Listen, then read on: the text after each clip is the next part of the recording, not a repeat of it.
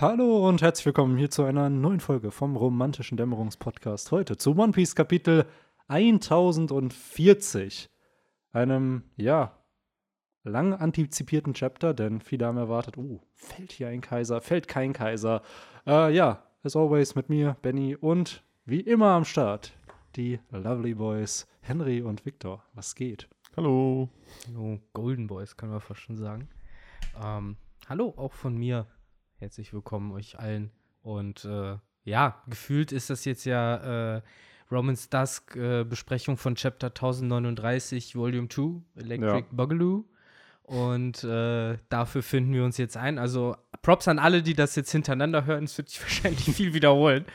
Aber ja, es ist tatsächlich 1040, über das wir hier heute reden wollen. Äh, was aber, wie Benny auch schon vorher gerade gesagt hat, sich ordentlich ähnelt mit dem Chapter vom letzten Mal, beziehungsweise eine Fortführung davon ist, kann man ja sagen. Ja, Oda hat einfach die Uno Reverse Card gespielt, dass er den Momo-Part ans Ende gepackt hat, der im letzten Chapter am Anfang war und dafür einfach direkt mit Law und Kid und Big Mom angefangen hat. Ja, stimmt. Der, Mhm. der Mann kann es sich nicht nehmen lassen, mindestens zwei Schauplätze pro Chapter zu zeigen. Es kann nicht einmal von Anfang bis Ende ein Ding sein. Ich muss aber sagen, was ich sehr, sehr cool fand in dem Chapter, wir bekommen wieder eine Cover-Story und die passt halt thematisch Ja. perfekt zu dem, was in diesem Chapter passiert. Als ob Oda vielleicht so ein bisschen damit gewartet hat, ha, jetzt baue ich das ein in dem Chapter, wo halt Big Mom dann besiegt Äh, ich wird. wollte gerade sagen, uns hätte Big Mom nicht schon genug äh, Bühne in diesem Chapter, kriegt sie auch noch die Cover-Story mehr Ja. oder minder.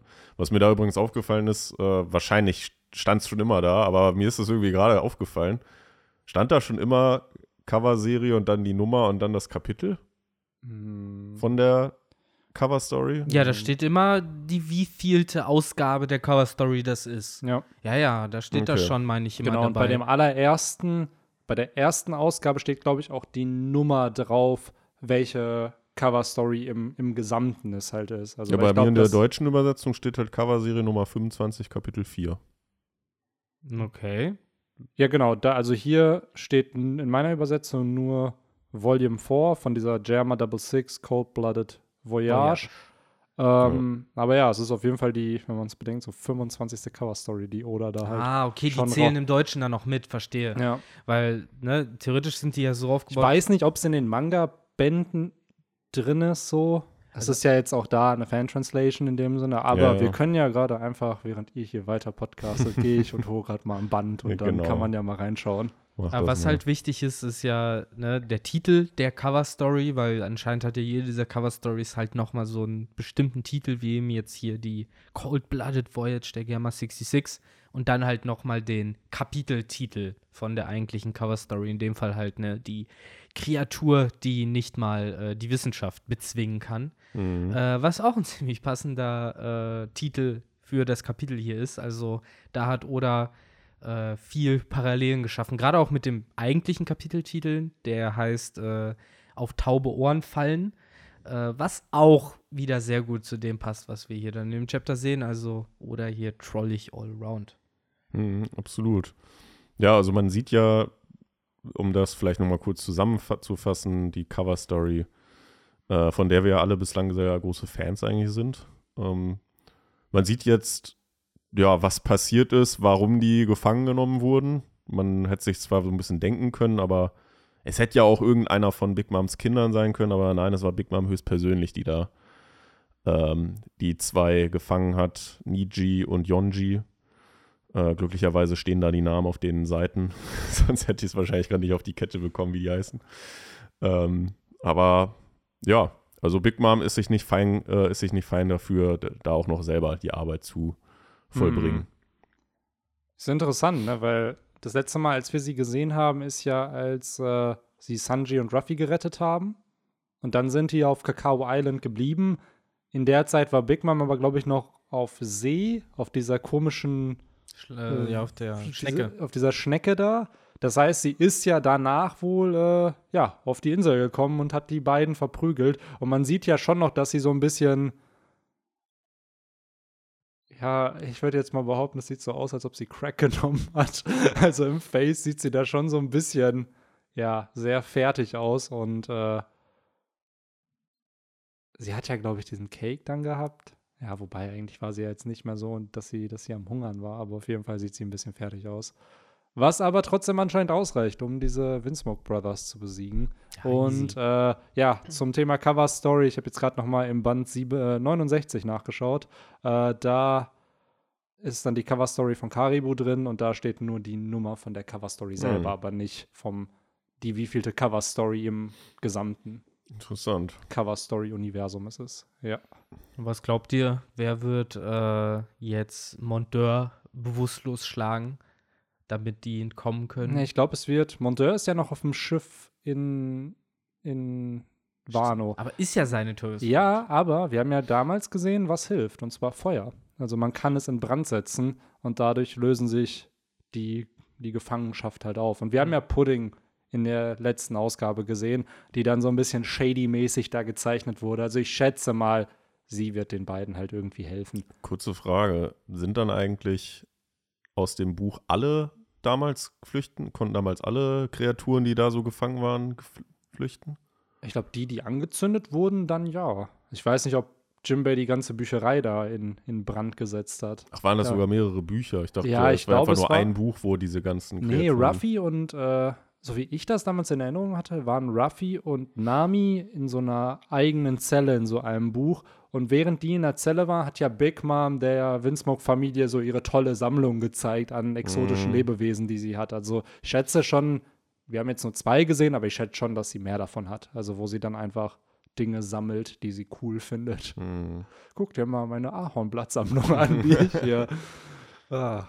Ja, ja, damals in der Schule, wo man Ja. Blätter pressen musste. Ja, oder habt ihr das früher gemacht, als der Euro kam, gab es äh, dieses, Diese Sammelbücher. Dieses Sammelbücher, wo man das Ja. aus den verschiedensten Nationen und so da. Das fand ich damals konnte. schon dumm, weil ich war, war halt klar so, ja, das plündert man doch eh nach einer Woche. Ja. Ja, absolut. Irgendwann plündert man es, aber ich fand es an sich trotzdem so interessant, weil damals immer so, oh, das hat so ein neues Bild auf der Rückseite. Ja, So, es hatte so richtig Trading Card Game Ja, ich Vibes. hatte, das, ich hatte das auch. Und, äh, aber genauso wie er auch sagt, irgendwann plündert man es und Ja. man Ich nimmt weiß, sich dann Tugai die hatte 2-Euro-Stücke raus. Tue hatte das auch, der hat mir das damals gezeigt. Äh, und da hat man auch gelernt, okay, die seltensten sind anscheinend die kleinen 1 und 2 und 5 Cent Stücke, Mhm. weil mit denen bezahlt ja keiner.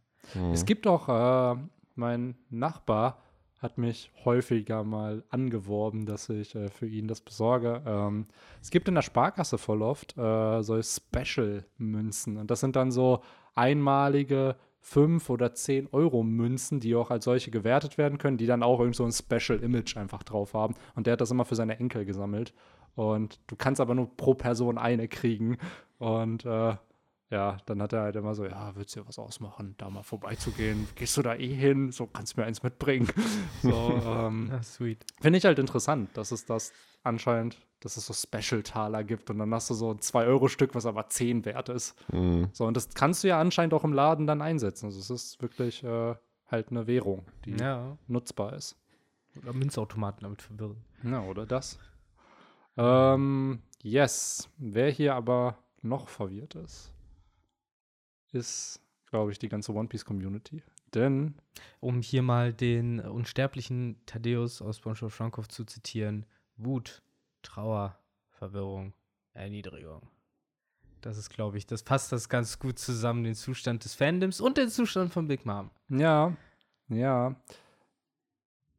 Ich muss sagen, ich bin positiv überrascht. Und ich bin auch ehrlich gesagt zufrieden, wie es hier in dem Chapter gehandelt wurde. Denn Big Mom ist nicht besiegt, aber sie wird zufriedenstellend, finde ich, aus der Story geschrieben. So, Da würde ich schon einhaken. In meinen Augen ist sie besiegt. Weil Ey. bes besiegt ist nicht, in meinen Augen nicht gleich gefallen oder so. Mhm. Also, dass jetzt sie entthront ist, sag ich mal, als Kaiserin. Also genau, sie ist für den Punkt, die wird jetzt nicht mehr wiederkommen. Nach Onigashima Mhm. und so. Aber ich glaube trotzdem immer noch nicht, dass sie K.O. ist. Das ist halt dieses typische, äh, du hast die Schlacht gewonnen, aber nicht den Krieg. Genau, So, so, das, genau. so sehe ich das halt. Ja. Also sie ist schon besiegt, aber sie ist halt nicht tot. Ja. Also, sie wird wiederkommen, das glaube ich absolut, auch. absolut. Weil man, sie sagt es ja auch am Ende nochmal so, ey, glaubt nicht, dass das hier mich umbringen wird. Ja. So, Und, und, genauso sagt uns ja auch Oda und das Chapter selber ja schwarz auf weiß, Sieger des Kampfes, Law und Kid und Ja. wo es einen Sieger gibt, gibt es halt einen Verlierer. ja, absolut, absolut. ne? Ja, für mich ist es halt einfach nur dieses, ich bin halt zufrieden damit, auch ich gönne Law und Kid diesen Sieg, Aber genauso finde ich es halt gut, dass halt Big Moms Story noch nicht vorbei ist und die halt wiederkommen wird. Ich weiß, viele in der Fandom wünschen sich nicht Big Mom nochmal wieder, aber es gibt halt einfach leider noch ein paar Punkte, die von ihr behandelt werden müssen. Und bevor die nicht abgeklärt sind, ist ihre Story halt leider auch noch nicht vorbei. Ja, wir haben ja das ganze Thema letzte Woche schon Ja, ziemlich ausführlich gesprochen, dass ja auch, du hast jetzt schon die, ja, sie selber angesprochen, ihre Vergangenheit und dass das halt noch nicht alles auserzählt ist. Dann haben wir ja letzte Woche auch den Punkt angebracht, dass wir ja einige Crewmitglieder noch gar nicht wirklich in Aktion gesehen haben, wo Ja. es halt auch irgendwie ja fast schon Verschwendung gewesen wäre, wenn man sie halt in Whole Cake, in dem Arc, ähm, introduced hat, aber dann Ja. nicht wirklich äh, ja, in Szene gesetzt hat. Von daher, ich kann es verstehen, wenn halt Leute sagen, so langsam reicht's halt mit der Mhm. äh, Move on und zeig uns mal wieder wen, wen Neues. Aber ich bin da dann am Ende auch eher bei Benny und ähm, sag halt auch, der Charakter ist halt einfach noch nicht zu Ende erzählt. Nee, ich glaube auch, je nachdem, wie sie am Ende halt wiederkommen wird. Also es ist, gibt ja auch keine Garantie, dass Big Mom jetzt als Antagonistin nochmal wiederkommen wird. So, Mhm. Das gibt es ja auch nicht. Aber diese ganze Thematik rund um Elbaf wird, da wird sie noch irgendwie thematisiert, weil sie, die Riesen hassen sie. So, und irgendwie muss ja Ruffy auch die Riesen auf seine Seite ziehen am Ende. Und aktuell wäre halt die plausibelste Lösung, wenn es irgendwie in Verbindung mit Big Mom dann passiert. Gleichzeitig muss aber halt auch dieser Punkt noch kommen, dass die Big Mom Piratenbande sich Ruffy mit Ruffy verbündet. So, so zum einen war ja auch das im Whole Cake Island Arc dieser Theme, dass die eine Hälfte Big Mom voll feiert, beziehungsweise ihre Tantrums akzeptiert und die andere Hälfte in Angst lebt und unterdrückt wird von ihr. So, und selbst ein Katakuri, der hier größter Fanboy, äh, beziehungsweise wo, wo alle Fanboys von geworden sind, fragt ja dann Ruffy, ey, kommst du noch mal wieder, um Big Mom zu besiegen? Und Ruffy sagt, ja, werde ich. So, und das sind halt Plotpunkte, die einfach noch kommen werden. Und das passt halt zu dieser Aussage, dass Ruffy ja gesagt hat, irgendwann wird die Big Mom Piratenbande hinter ihm stehen. So, und nicht andersrum, wie es ja ursprünglich angedacht war durch die Mhm. Hochzeit. Ja, sie ist ja auch so ein bisschen, also sie, sie wirkt halt so wie diese typische äh, verbitterte alte Frau, die dann so, so diese, diese blöden äh, Newcomer, diese blöden Ja. Rookies, denen zeige ich jetzt aber so. Äh, es hat fast schon ein bisschen was Slapstick-artiges Mm. und ähm, naja, äh, sie ist halt jetzt hier runtergefallen, sie wird dann wahrscheinlich irgendwie aufgegriffen werden, von wem auch immer, aber Ja. dadurch fällt ja nicht ihr äh, ganzes Königreich und äh, dementsprechend auch nicht ihr, ihr Titel, den sie Ja. als Kaiserin halt nach wie vor hat. Ähm, das wird alles noch kommen.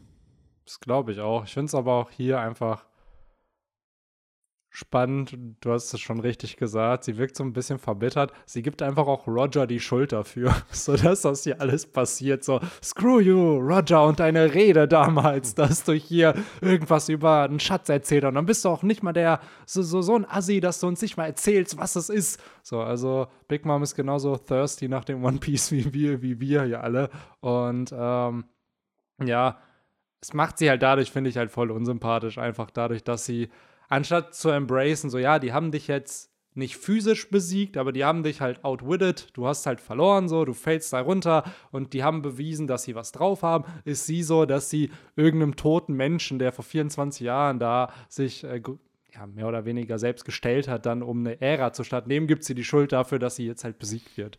Sie wirkte fast schon ein bisschen genervt, ne, dass halt da durch diese Worte von Roger ja immer mal wieder welche ihr diesen Titel streitig machen Ja. wollen und ähm, ja, ihr die dann praktisch auf die Nerven gehen, so, weil verstehe ich so daraus, hätte er das nicht gesagt, dann gäbe es ja nie dieses neue Zeitalter Ja. der Piraten und dann hätte sie halt weiter fröhlich und ungestört äh, ihren Plänen nachgehen können. Absolut. Ich hatte bei Reddit noch einen coolen Kommentar gelesen, äh, wo Roger, da gab es ja dieses Gespräch mit Whitebeard und da hat er ihm ja zum einen den Will of D erklärt, aber sehr wahrscheinlich hat er ihm auch erzählt, was das One Piece ist, weil sonst hätte Whitebeard diese Rede nicht am Ende gehalten, dass es existiert.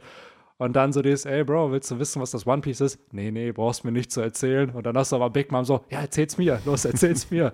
So, und so ein bisschen wirkt es halt hier, weil ich glaube, wenn am Ende das, sie, sie wird es ja vielleicht nie erfahren, was das One Piece ist. So, und äh, das fände ich so ein bisschen auch Genugtuung für diesen Charakter, dass Mhm.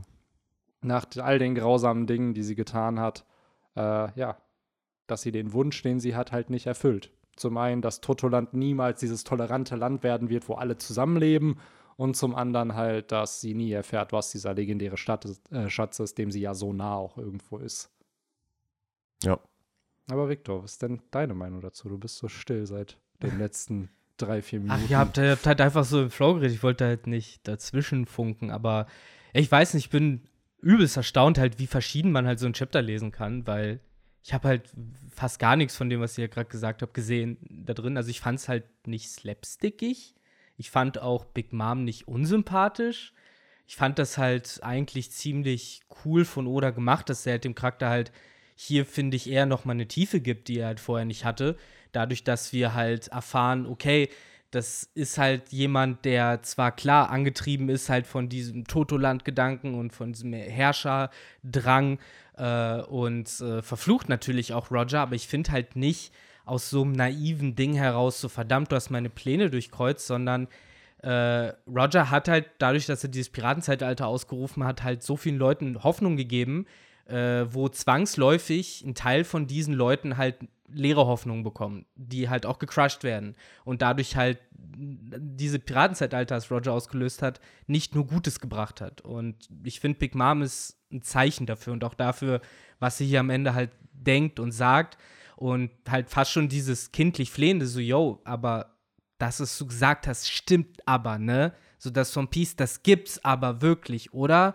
So, weil, wenn nicht, dann wäre das hier alles komplett für die Katz. Und das zeigt halt, dass selbst Big Mama ein Charakter ist, der am Ende des Tages halt auch diese Motivation hat, am Ende ne, das vom Peace zu kriegen und halt diesen großen Piratentraum verfolgt, auch wenn sie natürlich brutaler, grausamer dargestellt wird als andere Charaktere. Aber an der Stelle finde ich halt, finde ich halt ein bisschen garstig, wenn man diesem Charakter jetzt verwehrt, dass er halt irgendwie noch Closure oder Glück findet, indem er halt einfach erfährt, wofür er oder beziehungsweise sie gekämpft hat.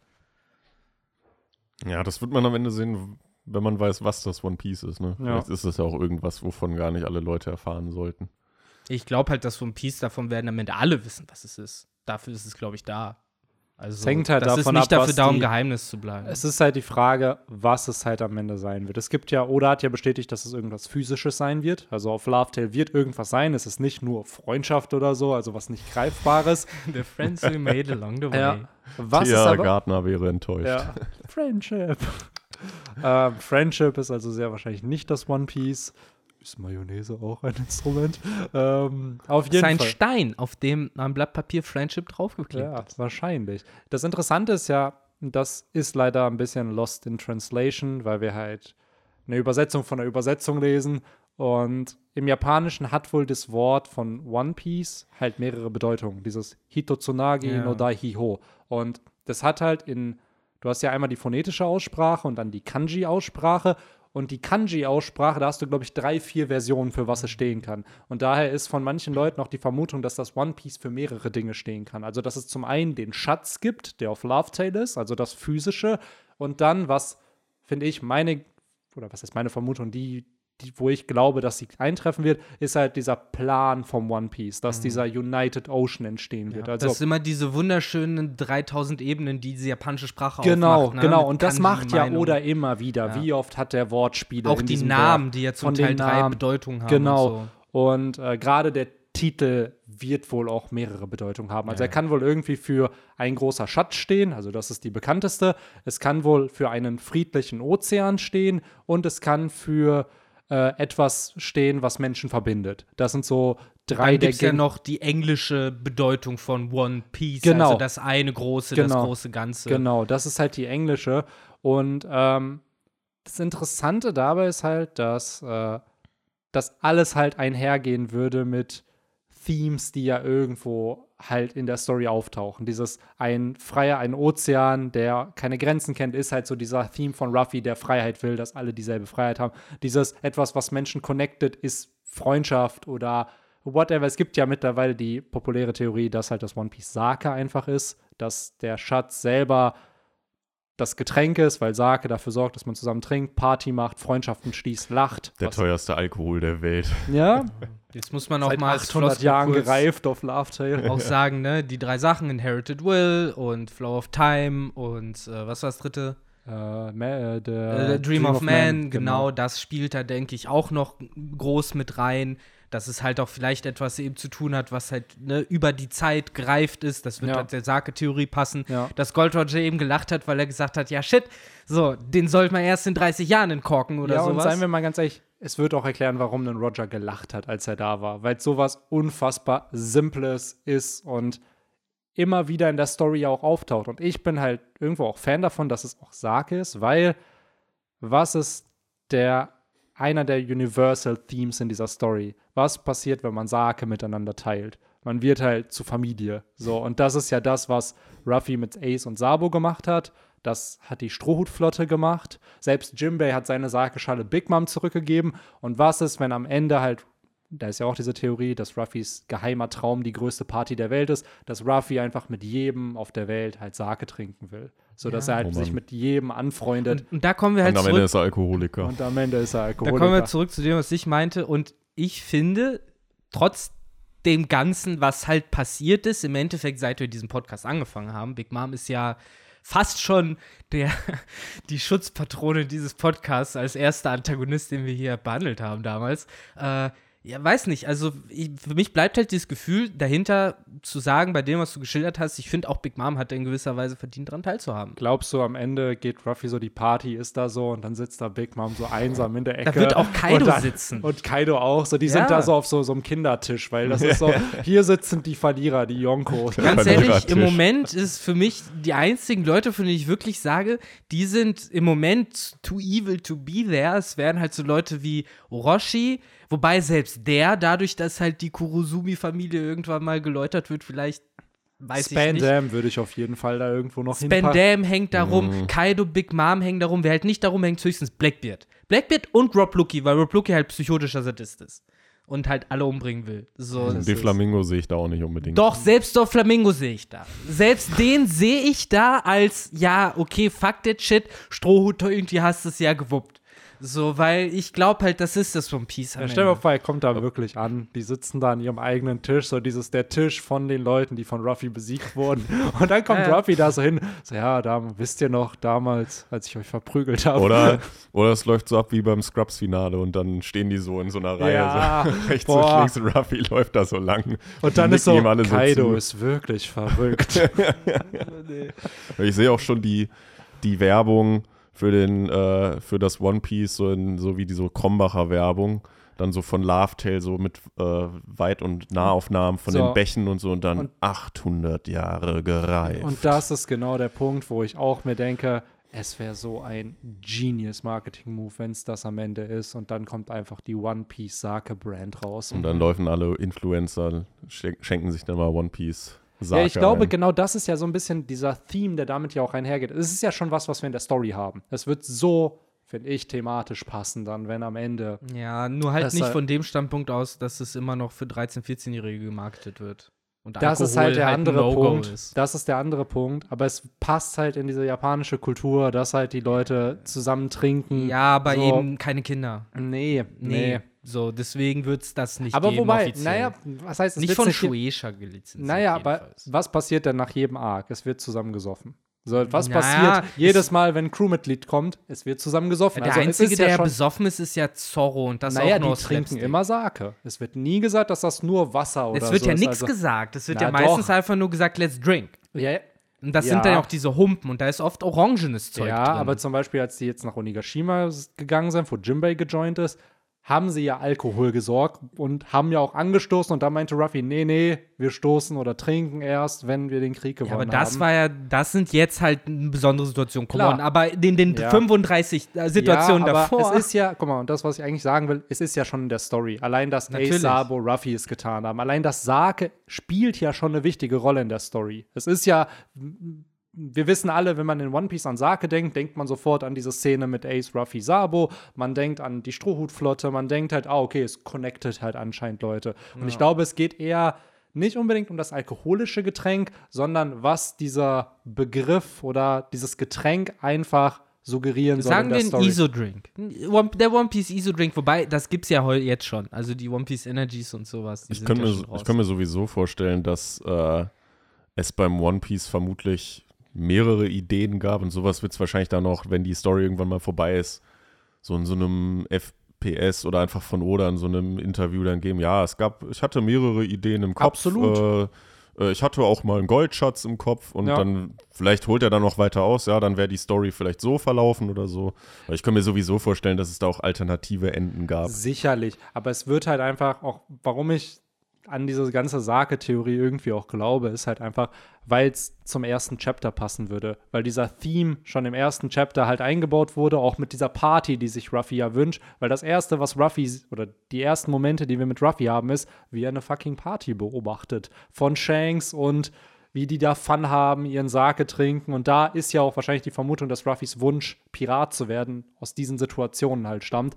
Und dann kommt diese ganze Situation mit Higuma, wo ja der Dude reinkommt, was trinken will und Shanks ihm ja seinen Sake anbietet, aka ihm eine Freundschaftserklärung bei Facebook sendet und der Dude die dann halt aber kaputt haut, woraufhin das ja, halt ey, Benny, so, ich So. will ja gar Nein, nicht nein, ey. verneinen, dass Sake da eine große Rolle im One Piece Narrativ äh, äh, ist. Ich sag nur von der Marketingperspektive schwierig, Natürlich. Alkohol an Minderjährige zu machen. absolut, aber auch da, seien wir ehrlich, guckt ihr uns an. So, wir sind jetzt auch nicht mehr Klar, im, im, klar. So, ich glaube, One Piece hat dann noch, es hat wahrscheinlich immer noch eine sehr, sehr hohe Zielgruppe, die eher, keine Ahnung, ich hätte jetzt auch gesagt, so zwischen 8 und 16 sind.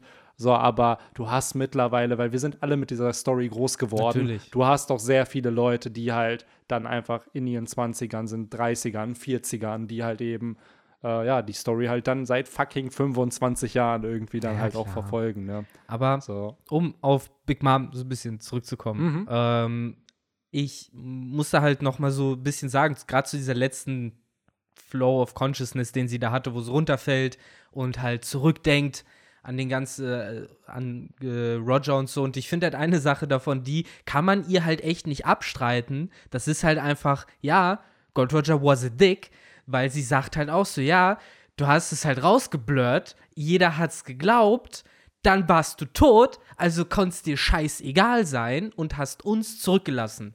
So, und auch diese Art und Weise, wie es halt sagt, so, you left us to deal with it, so. Das äh, hat für mich halt fast schon diesen Sinn, dass sie sich halt ein bisschen von ihm in Stich gelassen fühlt auch. Also, weiß ich nicht, ganz interessant irgendwie, wie das halt von ihr formuliert wird und auch zu sehen, was sie halt darüber denkt und auch über diese alte Ära denkt. Das war halt für mich ein spannender Einblick. Und wie gesagt, ich finde, sie hat schon ein Stück recht. Ja. Es war ein Dickmove von Gold Roger. Klar, aber gleichzeitig gehört sie doch auch zu dieser Ära dazu. Also sie gehört ja zu der Ära von Roger auch. Genau wie Whitebeard. Ja, genau. So. Deswegen meinte sie ja, so du, du bist äh, losgegangen, bist gestorben und hast uns dann äh, dagelassen, mit dem Shit halt irgendwie jetzt umzugehen zu müssen. Ja. Und klar, andere haben besser damit umgegangen, wie Whitebeard. Der hat einfach aber sein Leben gechillt und ist da mit seiner Moby Dick da ja, rumgefahren. der hat ja halt einfach alle sich in die Crew geholt. Ne? Ja. Aber man sieht halt, weiß ich nicht, was heißt man sieht, es ist halt einfach schwer zu sagen, das hätte Big Mom dann anders machen sollen oder so. Ich finde am Ende. Sie hat ja ein Good Life gelebt. Ja. Seien wir mal ehrlich, bevor Ruffy diese Tea Party da gecrashed hat, was war Big Moms größter Struggle, den sie als Kaiserin hatte? Vielleicht So. als ja, Kind. als Kid vorher da war. Ja, als Kind Okay. vorher. Aber selbst da hat sie ja nicht mal selbst gegen ihn, glaube ich, gekämpft, sondern auch irgendwelche Ja. Kommandanten Na, es geschickt. sind halt, ne, wir sehen halt im Endeffekt die Bäume, die gepflanzt wurden vor 20 Jahren. Ne? Ja. Das ist ja immer diese, diese Linie, wer war Mann, damals das bei der immer- Exekution dabei? Ja, das und- ist doch immer diese Anime-Logik. Ha, während ihr da, das hat, hat das nicht Lord zu Doflamingo gesagt, ja, während du da rumgechillt hast, die letzten Jahre sind wir halt alle stärker geworden und Was haben halt Dinge stimmt. gemacht. Und Was das ist auch oft ja auch so. Und es ist ja auch im Real Life. Irgendwann wird man halt dann so, man settled down so und dann genießt man halt sein Life. Und genauso ist das mit dem Sohn Doflamingo. Der hat Dressrosa eingenommen, der wusste, ey, Kaido ist mein Businesspartner. Ich, hab ich muss vor nichts Angst haben, kann ich also auch mein Leben da chillen Hat und aber dadurch, Swimmingpool sein. dadurch ja auch ein Stück weit seine Ideale betrogen von die Tenrobito down kriegen Ja, und ja eigentlich seine Lebensmotivation, die Ja er noch gut, hatte. ey, das ist halt leider gescheitert dadurch, dass Law abgehauen ist mit der OP-Openomie, ne? Ja, Die, aber er wusste ja trotzdem noch Dinge. Ja, ist alles komplex. So, Unfassbar. ne? Im Endeffekt, worauf ich nur hinaus will, ich finde es halt ein bisschen schade, wenn man da Big Mom so ein bisschen abtut als Rocket Team Rocket Villain, der jetzt gerade so ein bisschen Ding Ja. äh, weggeflogen ist, weil ich finde, der Abgang ist schon, ich finde auch Oda macht, macht da ein Theater draus, so ein Ja, Stück weit auch. Also dem ist schon klar, dass hier gerade jemand besiegt wurde, der halt ne, nicht einfach nur irgendein Gegner war, auch nicht ein Shishibukai, sondern das ist der fucking Kaiser. Ja, wir können Erste. jetzt, jetzt können wir aber auch hier wieder, da gibt es sicherlich Leute, die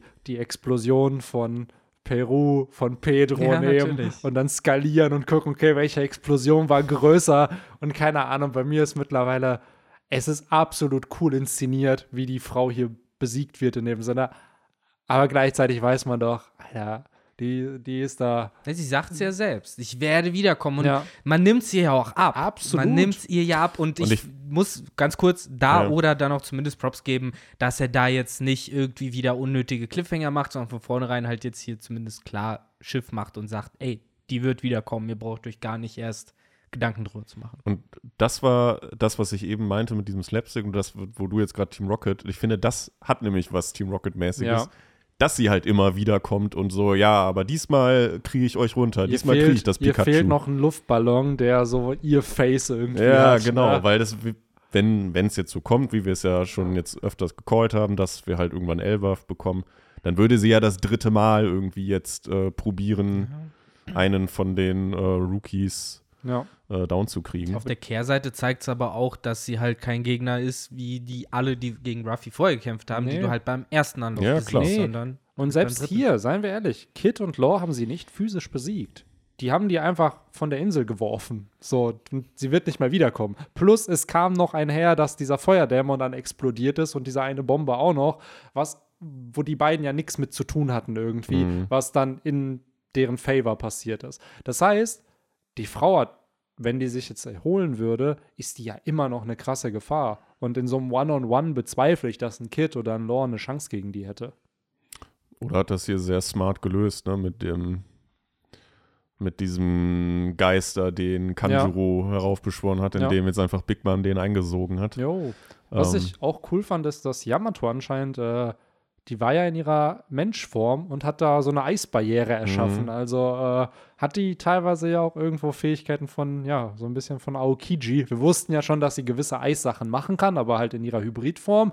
Und jetzt, ja, anscheinend kann die auch Eis produzieren irgendwie und sich damit halt schützen. Also, Ist cool, aber irgendwie finde ich es auch schade, dass halt diese ganzen, ich nenne sie jetzt einfach mal Elemente, so wie auch zum Beispiel Lore ja auch so Elektro hm, ähm, oder Big Mom ja im Grunde genommen ja auch mit, mit dem, äh, mit der Wolke, äh, so Elektro halt heraufbeschwören kann und manipulieren und kontrollieren kann und jetzt Yamato halt auch Eis. Ähm, ich meine, irgendwo war es halt erwartbar, weil irgendwann gehen einem dann auch so ein bisschen die Ideen aus, glaube ich, was Teufelsfrüchte angeht. Also gerade starke und coole Teufelsfrüchte, dass man das da so dann auch noch ein bisschen einpackt. Äh, aber ja, ich finde, das ist so ein zweischneidiges Mhm. Schwert irgendwie. Bei den mythologischen muss ich sagen, finde ich es an sich ganz cool, weil das macht sie ja so special zu den normalen Zoren und zu den antiken, dass die einfach oft ja auch Fähigkeiten von einer Paramezia oder Logia haben. So ein Marco ist ja das beste Beispiel. Der hat diese, dass man durch den durchschießen kann, wie ein Logia-Nutzer. Gleichzeitig kann der halt heilende Flammen erzeugen, wie ein Paramezia-Nutzer und kann sich halt in diesen Phönix verwandeln, fliegen und whatever, was halt ein Tier ist. So, und äh, bei Yamato haben wir ja auch dann, die hat zwar ihre klassischen Hundfähigkeiten, die sie da von dieser Inu-Inu-Frucht hat. Gleichzeitig kann sie aber durch diese mythologische Form auch Eis produzieren und irgendein Element bändigen, was an sich, ja. Ich muss aber trotz, also da muss man ja dazu sagen, ich glaube nicht, dass wenn man jetzt äh, Yamato neben Aokiji stellt und halt sagt, mach mal einmal hier die äh, äh, Marineford-Aktion mit äh, das ganze Meer einfrieren. Ich glaube, Aokiji könnte das dann noch deutlich effektiver Absolut. als Ja, ja. Yamato, wenn Yamato das überhaupt hinkriegt. Ja, So, es ist, man sieht noch ja, sie hat eine kleine. Barriere gemacht, um sich zu schützen. Und vorher haben wir gesehen, sie konnte diese Eisrüstung und sie hat ja diesen Frost Breath, den sie Ja, drauf genau. hat. So. Und Aokiji ist so, oh, ein Tsunami. Ja, wartet mal gerade. Nee, Aokiji kann ja wirklich praktisch in einem Umkreis von, wer weiß wie viel Ja, Kilometern der ist der, ich finde, das ist der einzige Teufelsfruchtnutzer, der nicht diese Wasserschwäche hat, weil er einfach das Wasser einfriert und dadurch halt Stimmt, nicht ja. dadurch Er kann kassiert. theoretisch äh, auch tauchen dadurch, ja, ne? indem er sich so eine Art Bubble macht, Ja. alles um ihn herum wird eingefroren und so lässt er sich so runter. Dann, Ja, ne? allein, dass der Mann ein Fahrrad als Fortbewegungsmittel da hat und einfach von Insel zu Insel strampelt. Ist Also, Typ, ey. Ja, ey, man muss ehrlich äh, wieder sagen, die Original drei Admirale haben immer noch mit die scarysten Logia-Früchte. Ja. Also, da muss man echt sagen, wir haben lange keine mehr gesehen. Im Endeffekt in der neuen Welt kaum welche vorgekommen, außer glaube, Monet. Monet und äh, unser guter Swamp Dude. Wie Ja, Der genau. genau. Alle halt ja. recht am Anfang. Deswegen Ja. habe ich das Gefühl, haben wir alle so ein bisschen die Respekt davor verloren. Ja, einfach weil, und das hat, finde ich, Oda smart von der Narrative her gemacht, weil du konntest gegen Logia-Nutzer am Anfang nichts anderes ausrichten. Und jetzt ist der Punkt so, ja, eigentlich ist eine Paramezia oder irgendeine mythologische Zorn doch vielleicht cooler als eine klassische Logia. Ja, und dann irgendwie. hast du halt trotzdem wieder so Aktionen wie halt, weiß ich nicht, minus 273 Grad überall um dich herum oder Lichtgeschwindigkeitsbewegung Ja, oder die Erde unter dir bricht komplett hera- auf. Oder, oder halt war schon klar, dass er da sehr, sehr broken Logia-Früchte ja. erschaffen hat mit der Licht, also mit der Funkelfrucht, Magmafrucht und halt Eisfrucht so.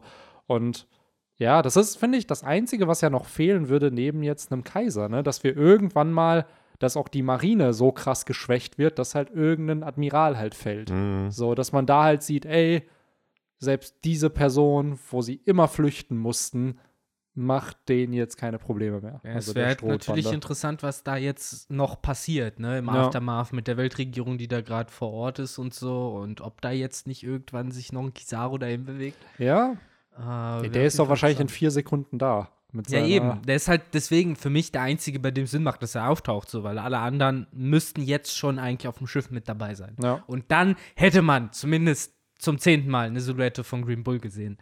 Äh, der hat immer noch nicht angeführt Ja. worden. Boah, ey. Der ist übrigens jetzt, äh, ich gucke jetzt den Anime wieder. Also die deutschen Mhm. Folgen, die jetzt wieder neu rausgekommen sind. Und da war, kam er jetzt gerade vor. ja, Ach so. Reverie, ne, ist jetzt Ja. gerade. Muss ich ja. auch wieder sehr schmunzeln, wo halt ähm, hier der Meteor-Typ, wie heißt der Ja, nochmal? Fujitora. Fujitora, halt da nun mal zu sehen war und der Green Bull halt in dieser Schattenform. Oder und seine Silhouettenfrucht, Ja, ey. ich weiß. Ja. Ich weiß gar nicht, wie viele, es gibt, glaube ich, gar nicht mehr so viele Silhouetten, die von Kara. Also wir haben Vegapunk, wir haben Green Bull, wir haben Im, wir haben Loki, äh, Mhm. ja, Joyboy, den hat man halt noch nicht gesehen. Ja, Sangold Nika. das Nika, mitzählen will. 6, wen haben wir noch? Ach, diverse, die uns gerade wahrscheinlich noch nie einfallen. Aber das sind so heißt. die Big Character, von denen wir irgendwelche Namen schon haben, ne? Nicht immer noch irgendwelche von Schwarzmarkt damals aus Pankasat Ja, die übrig? könnte man, aber da ist halt die Frage, wird oder die auch wirklich zeigen oder sind es dann einfach, weil aktuell ist dieser, dieser, äh, dieser, dieser Underworld hier auch gar nicht mehr plottechnisch relevant. Ich hätte auch ehrlich gesagt das gedacht, dass die im Dressrosa-Arc irgendwie noch mal größer thematisiert wird.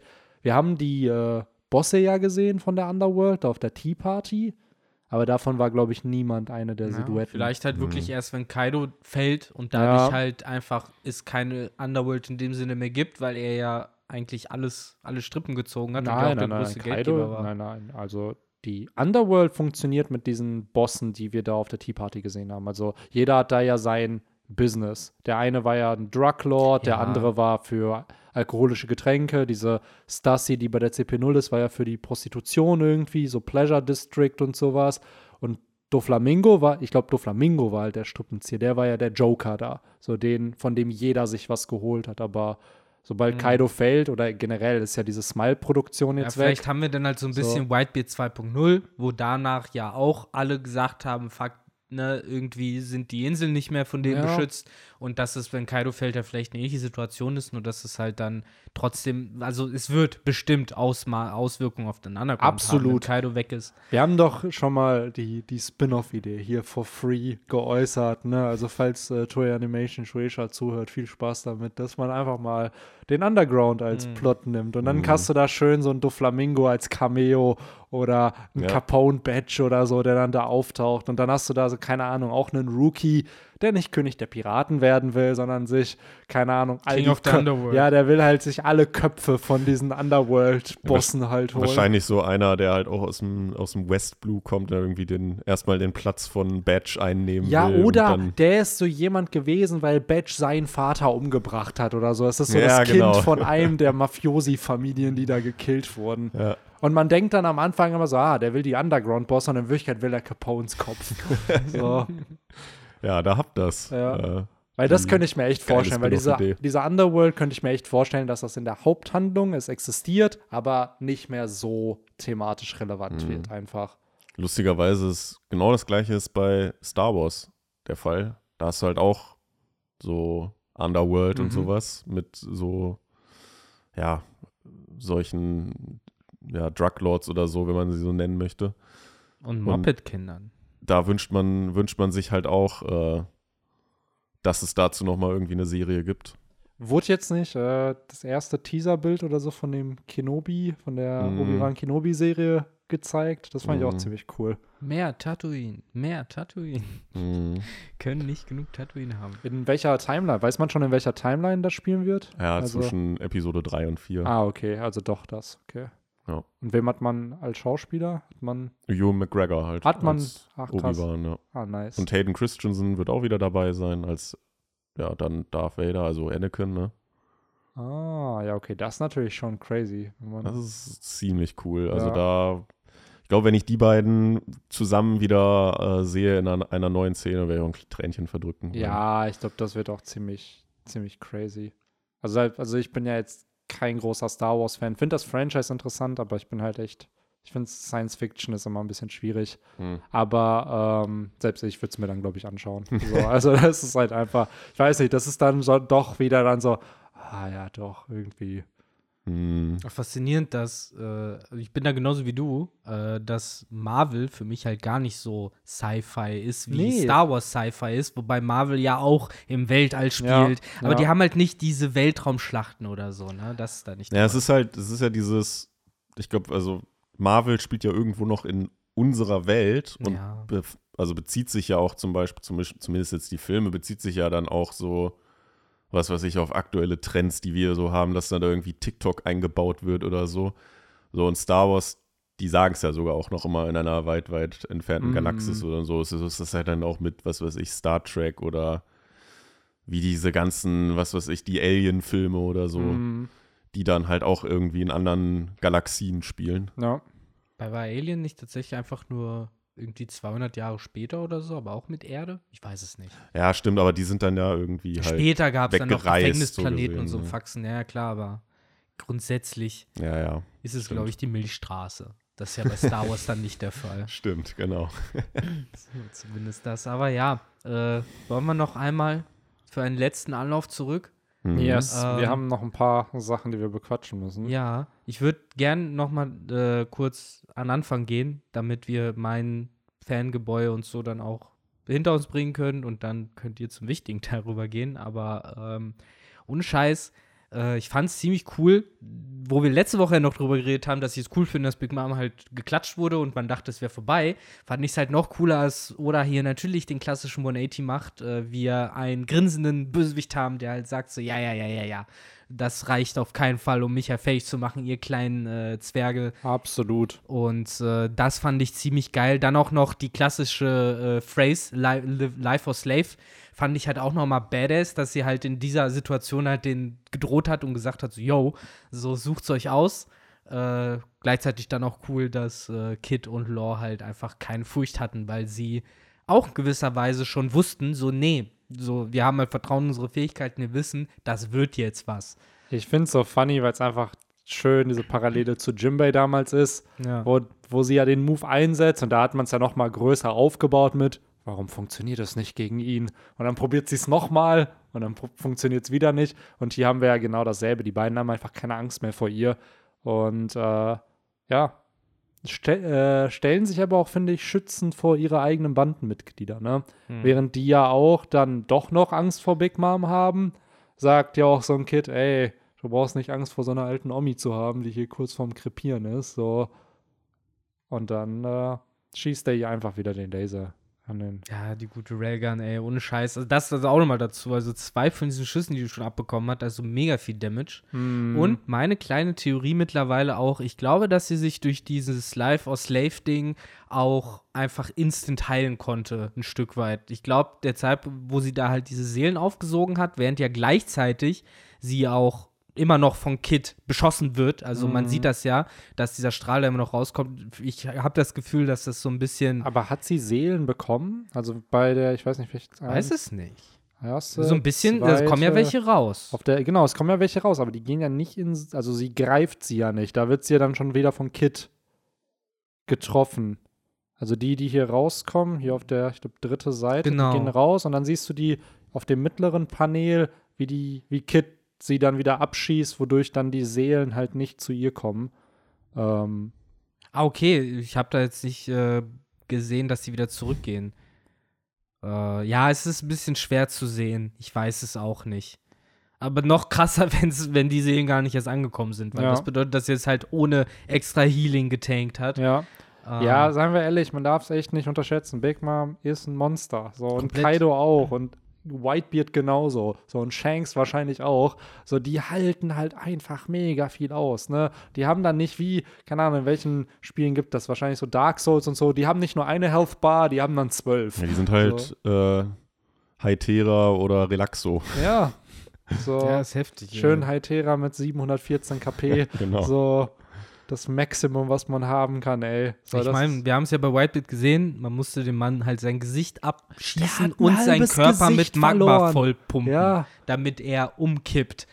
Ähm, nicht umkippt, sondern im Stehen im stirbt. Stehen stirbt, ey. Also es ist halt immer noch so badass einfach. Ja, mega, ey. Aber was, auch, was ich auch badass fand, ziemlich out of the blue und ich weiß, es gibt da wieder Leute, die das madig machen mit "Ja, los, ist OP und dies, das. Aber ohne Scheiß, es ist pure Sweetness, dass es halt nochmal schafft, äh, das Silence zu benutzen in Anlehnung an Rosinante, Ja. seinen Sensei von damals und äh, ich finde, es ist auch komplett plausibel, Davon, dass äh, er das kann. Ganz ehrlich, also wer bei Animes und Manga nicht ein Fanboy davon ist, wenn irgendein Charakter aus Inspiration zu einem anderen Charakter eine, eine Attacke einsetzt, ja. Mhm. äh, der, ja, der, der ist kein wahrer Fanboy. So klar ist es absolut broken, seien wir ehrlich, man. Die OP-Openomie kann das, was sie narrativ machen soll. So, und hier ist es halt auch so, ja, auf einmal kann er halt äh, die, die Geräusche in dem Room auch Wobei, manipulieren. ja, wobei, wie Victor schon sagte, eigentlich macht es ja Sinn, weil es ist ja ein, ein Raum,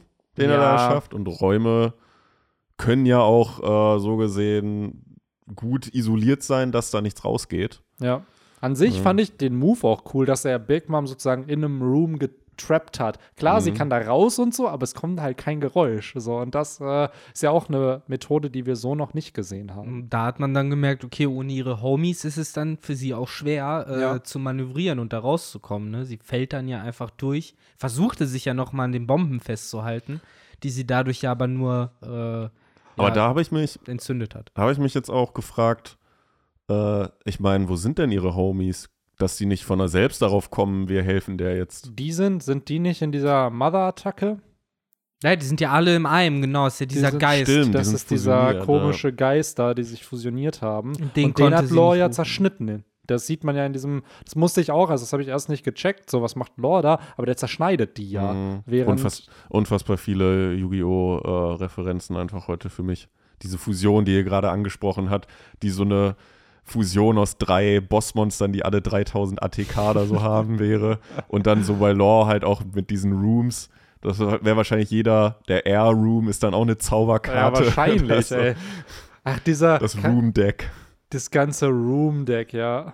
Ja. Okay. Dann Was aber wäre was wär der Theme von dem Deck? Was könnte, was könnte der, das Room-Deck machen? Das wäre mega ineffizient, weil es bestimmt voll viele Fallenkarten hätte. Irgendwie wäre es wahrscheinlich auf Spielfeldzauber auf, ausgelegt oder so, würde ich jetzt Mm, sagen. Also so ein Support-Ding eher. Ja, so ein bisschen Seal of Orikalkos mäßig, dass halt, wenn das halt liegt, dann ist es halt irgendwie komplett broken und overpowered. Also wenn der Ja. Room da ist, dann äh, Also der Room ist sozusagen die Toon World genau. und dann äh, baust du von da weiter auf und hast dann, genau. also solange der, genau, solange der Room aktiviert ist, kannst du die Dann gibt es ganzen. halt auch noch den zweiten Ring vom Genau. Room. Ach, ey. Ja, wobei, das wäre natürlich spannend, wenn du dann die verschiedensten Rooms, klar, du hast manche, die so Zauberkarten sind, aber manche sind dann zusätzliche Feldzauberkarten, Genau, die, die du ja. dann nochmal drauflegen kannst auf die Karte. So oh ja, das aus. ist dann äh, für das neue Yu-Gi-Oh! Erweiterungspack, wo es dann noch mehr Feld, Felder gibt auf dem Spielfeld, nochmal zusätzliche Feldzauberkarten, die man dann durchswitchen muss und so. Ja. Ja. Dann musst du jedes Mal würfeln, welche von denen aktiviert Genau. ist. Ich kämpfe gerade. gegen dein, mit meinem schwarzen Magier gegen deinen weißen Drachen, aber warte, wir müssen gucken, ob auf Wüste, auf Meer oder äh, auf Aber es Wiese. gibt so, hatte ich euch das geschickt, dieses, der, dieses Duell von diesen zwei Ja, Dudes, die auf der Wiese sitzen. Und dann meinte er, ah, spielen die halt so dieses OG, so Yu-Gi-Oh! Ja, ich spiele jetzt im ersten Zug meinen schwarzen Magier. Ja, aber in dem Rulebook steht das und das. Nee, nee, Yugi hat den auch damals so gespielt. Ja. Ja, gut, dann muss es halt stimmen. Ja, ja. So, und dann, ja, nee, nee, du kannst mich nicht besiegen. Wir spielen auf einer Wiese. Auf einer Wiese kriegt mein Monster so und so viel ATK. Auch wenn wir Ah, nachts spielen, hätte dein Ja. Monster jetzt auch 500 Genau. Punkte mehr. Ja, okay, macht Sinn. ähm, Großartig. ja, Big Mom hat hier halt leider nicht den Feldzauberbonus von Totoland, äh, Ja. weshalb sie runterfällt und sie Jo. niemand hören kann. Ja, dann greift sie auch noch in eine Bombe, was auch noch mal ein bisschen ja, suboptimal ist. Das widersteht sie aber irgendwie ja auch. Ähm, und dann bekommen wir ja so einen crazy Shot, wo ein Teil von Onigashima ja einfach abfällt. Naja. Ähm, und wir sehen sehr, sehr viele Reaction-Shots, so von Chopper, Opa Hio. Wir sehen Brooke und Robin. Wir sehen auch Zorro, der hier anscheinend sehr, sehr am Blutend ist. Ich hatte nicht das Gefühl, dass letztes Mal, als er diesen Sensenmann gesehen hat, so viel Blut da lag. Also, Oh ja, fucking Sensenmann. Oh mein Ja. Gott. Stimmt, aber in dem Chapter war ich, glaube ich, gar nicht dabei. Oh, was sollte das ja, ey? dann siehst du, wie er hier halt anscheinend auch runterfällt. Das liegt wahrscheinlich an der Explosion, dass Zorro dann halt ein bisschen verschoben wurde. Und dann, ja, Leute, es ist wohl zu Ende, oder? Das legendäre Duell. Das ist Das legendärste zwischen, Oh ja, aller zwischen Duelle. Raizo und Fukuro Koju, die, äh, der, der Cousin von Enel Mhm. ist hier besiegt worden. Tatsache einfach geoffscreened. Ja, Ja, die Zeit ist Ja, ich glaube. Oden, Oden wäre proud of Reiso. Der, Ja. Der hier aller, ja, Bro, du hast auch, hast zwar nicht eine halbe Stunde durchgehalten, oder nee, eine Stunde war es bei Oden, ne? Hast zwar Mhm. nicht eine Stunde, waren nur vier Minuten, aber ey, ist auch super. Na, man nimmt, was man kriegen kann. Ja. Ja, crazy shit, dass der Kampf halt auch noch irgendwann mal zu Ende geht. Auch noch gleichzeitig mit Big Mom. Ich dachte wirklich, dass Oda es gagmäßig einfach nach Ruffy gegen Kaido macht. Ja. Dass, der, dass alles Ja. vorbei ist und dann sind die beiden da immer noch im, irgendwo und kämpfen gegeneinander. Ich hätte es echt gefeiert, Ja. muss ich sagen. Ah, das ist cool. Oder hat selbst erkannt oder erkannt, dass es einfach ein Gag-Fight ist und den dann auch so hier sehr wahrscheinlich zu Ende geführt. Also ich schätze mal jetzt, wo Fukuro Kojo da auf dem Boden liegt, Das glaube Das- ich auch. dass es sein Ende ist. Was ich mich noch gefragt habe, ähm, dieser dieses Feuerball-Ding, was ja dann von ähm, Big Mom eingesogen wird, ruft ja noch so Orochi-sama. Ähm, war das jetzt so gesehen Kanjuros Wille, der da jetzt drin war und spricht da jetzt Kanjuro durch Mm. den oder Oder hatte das Ding eine eigene Persönlichkeit, ne? genau. Ja, aber wenn es eine Persönlichkeit hat, dann auch die von Kanjuro. Ja, stimmt, weil den Oden konnte er, den er gezeichnet hat, der hat ja auch selber agiert. Hat er sich Also- nicht in den verwandelt? Wer jetzt? Nee, das war doch eine Kanjuro wurde Zeichnung. doch dann zu, Oda, zu Odin. nein, nein, das war eine Zeichnung. Sure. Ja, ja, das Weil- war eine Zeichnung. Ich habe mich, äh, Der- meine mich zu erinnern, dass sie halt dann noch im gleichen Chapter dann Kanjuro aufs Maul gegeben haben. Nee, nee, das war. Boah, wo kam der? 1011, 12 kam der. Das war auf jeden Fall nicht Kanjuro. Der, das, der hat halt diesen Oden gezeichnet und der hat ja dann Ashura aufgespießt, wo wir immer noch nicht wissen, ob der Boy überlebt hat oder nicht. Der Ja. liegt da immer noch irgendwo im Schnee. Ähm, ja, We will see. ja, we will see. Trotzdem, ey, ich denke mir immer noch diese Pinselfrucht von Kanjuro unfassbar broken. Was du mit dieser Frucht, wenn du zeichnen kannst, kannst du ja gefühlt alles damit erschaffen. Mhm. So, und ja, mal schauen, wie das noch wird. Und hier ist, glaube ich, auch noch ein Plot. Hier Orochi und äh, Hiyori, die werden wahrscheinlich auch noch irgendwie behandelt werden müssen. Vielleicht im nächsten Chapter, vielleicht auch ein paar Chapter Ey, und so. ohne Scheiß, als ich das gesehen habe, hat ein kleiner Moment von mir gesagt, Ohne Witz. ist es da, ist es die Zeit gekommen? Ich hatte genau Big Mom denselben, besiegt, vielleicht jetzt der Akt zu Ende, aber nein, Ja. nein, Ich hatte nein, genau Ja, denselben ja, kurzen ja, Gedanken. nein, nein. Und dann Aber- kam mir halt wieder in den Sinn, ach nee, das ist ja Hiyori, die da. Ja, aber sie ist ja Das auch ist diejenige, ja- die die Akte beendet. Genau, ja, ja, das ist- klar, hätte ja gepasst. Aber, ja, es ist stimmt, ne? Da, da teast Oda ein bisschen, ne? Mhm. Aber nicht ein Vorhang ging zu, sondern eine fette Explosion ist dann entstanden. Und ja, dann fette Party. Wir bekommen hier den Law und Kid haben gewonnen. Und dann äh, denkt sich Oda noch, ey, wisst ihr was? Ich habe euch die letzten Wochen immer mal ein paar schöne Infos gegeben. Komm, ich hau noch mal ein bisschen was raus. Eine Sache davon wisst ihr schon. Die andere, die gibt's jetzt for free noch dazu. Aber wussten wir das nicht? Was dass äh, Sonisha mit Joyboy gechillt Nein, hat? wir wussten, dass er ein Verbrechen begangen hat und man wusste, dass, oder Ruffy hat gesagt, also es ist eigentlich kein Fakt, weil Ruffy hat es einfach nur random gesagt, so, boah, da muss der ja fast ein Jahrtausend alt sein. Also es wurde ja nie gesagt, dass Sonisha ein, über 1000 Jahre alt ist, sondern Ruffy hat es einfach vermutet. So, und hier bekommen wir jetzt die Bestätigung. Es wurde schon vermutet, dass er wahrscheinlich irgendwas mit dem antiken Königreich zu tun hatte, weil er ein Mhm. Verbrechen begangen hat. Und ja, er war wohl ein Buddy von Joyboy. Was, ja. Nee, ähm, ich wollte jetzt nicht unterbrechen, Ja, aber ich hab's gut. ähnlich, ich hab's ähnlich wie, äh, wie Victor eigentlich dann aufgefasst. Ich dachte halt auch so, ja, die haben halt im selben Zeitalter schon gelebt. Wahrscheinlich haben die auch zusammen abgehangen Ja. irgendwie. By the way, der erste lebendige Charakter, der den OG Joyboy kannte. Ja, fucking Sonisha, Alter, mit über 800 Jahren. Ja, aber da ist ja immer noch die Vermutung, man weiß ja nicht, ob damals die fünf Weisen jetzt mit der umbenannten Teufelsfrucht über Sunisha gequatscht haben, ob der, ob das Viech halt eine Teufelsfrucht hat, weil dann wird sich ja ein Mensch dahinter verbergen. Der, Vielleicht ist das ja der originale Joyboy.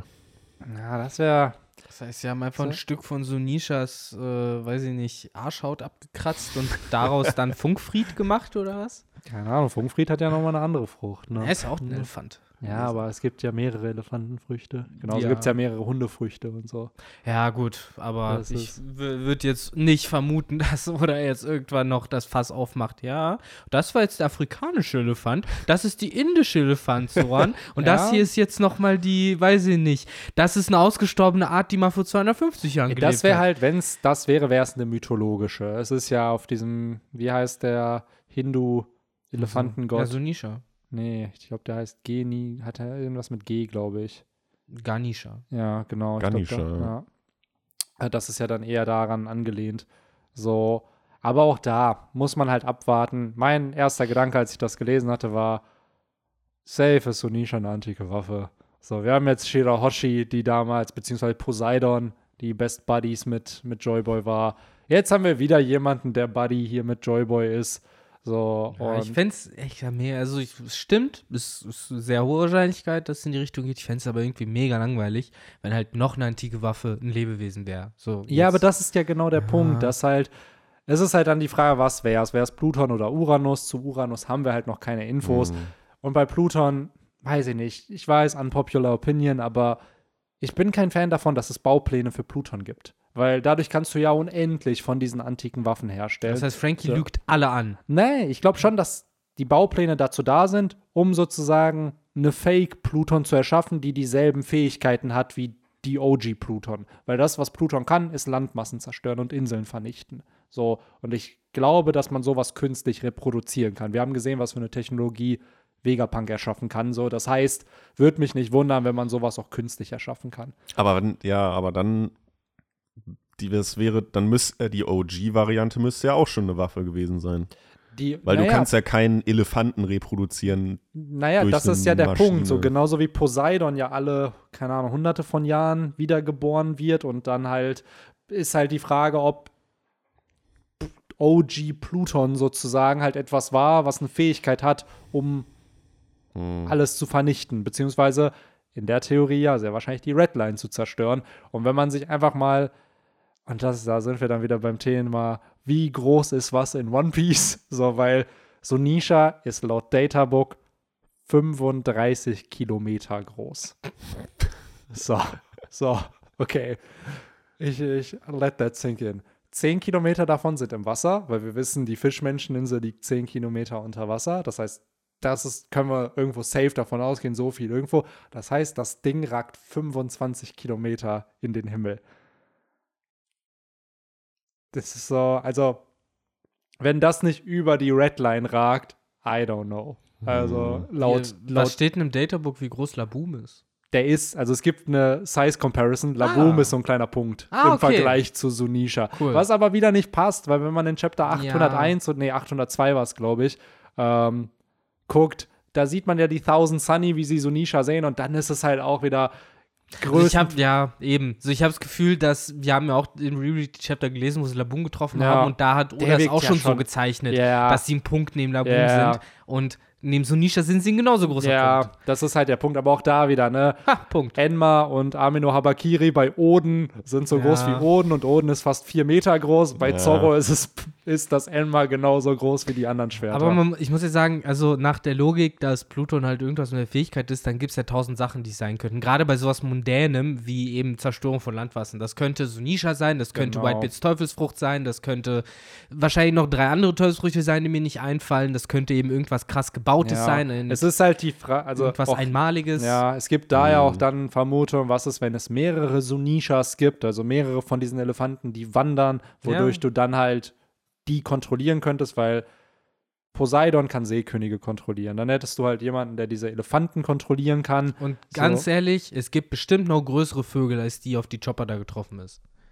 Also das ist halt auch noch so, das wäre eine dritte Ebene. Ja, irgendwas genau. Uranus wird ja vermutet, dass es irgendwas mit Himmel, Wetter, whatever zu tun hat. Weltraum. Hat man Ja. dazu einen Anhaltspunkt? Oder Null. Das ist ja der einfach in den Punkt. Raum geworfen? Ja, Oder- Uranus ist halt der Gott des Himmels. Er hat, Also so genau, er hat. Ja, uns okay. nur den Namen gegeben. Und bei Pluton hatten wir ja schon, wir hatten zwei Arcs, wo es im Endeffekt um diese antike Waffe ging. Ja, Selbst ja. Poseidon hatten wir einen ganzen Arc, wo es mehr oder Ja. weniger um diese Fähigkeiten von Shirahoshi auch ging. Zu Uranus haben wir nur den Namen. Nee, wir So, haben halt nur dieses Dreierverhältnis aus praktisch Pluton, dem Gott der Unterwelt, Ja. Poseidon, dem Gott des Meeres und Uranus, dem Gott des Uran Himmels. Uranus ist halt praktisch der geflügelte Drache des Ra, der, Ja. Z- Zeus. der ägyptischen Götterkarten, beziehungsweise Ziem der ziemlich genau Waffen. das, ja. Deswegen, mal Der schauen. stärkste der drei ägyptischen Ja, Götterkarten. aber man War muss das nicht japanisch Obelisk? können. Ja, eigentlich war es Obelisk.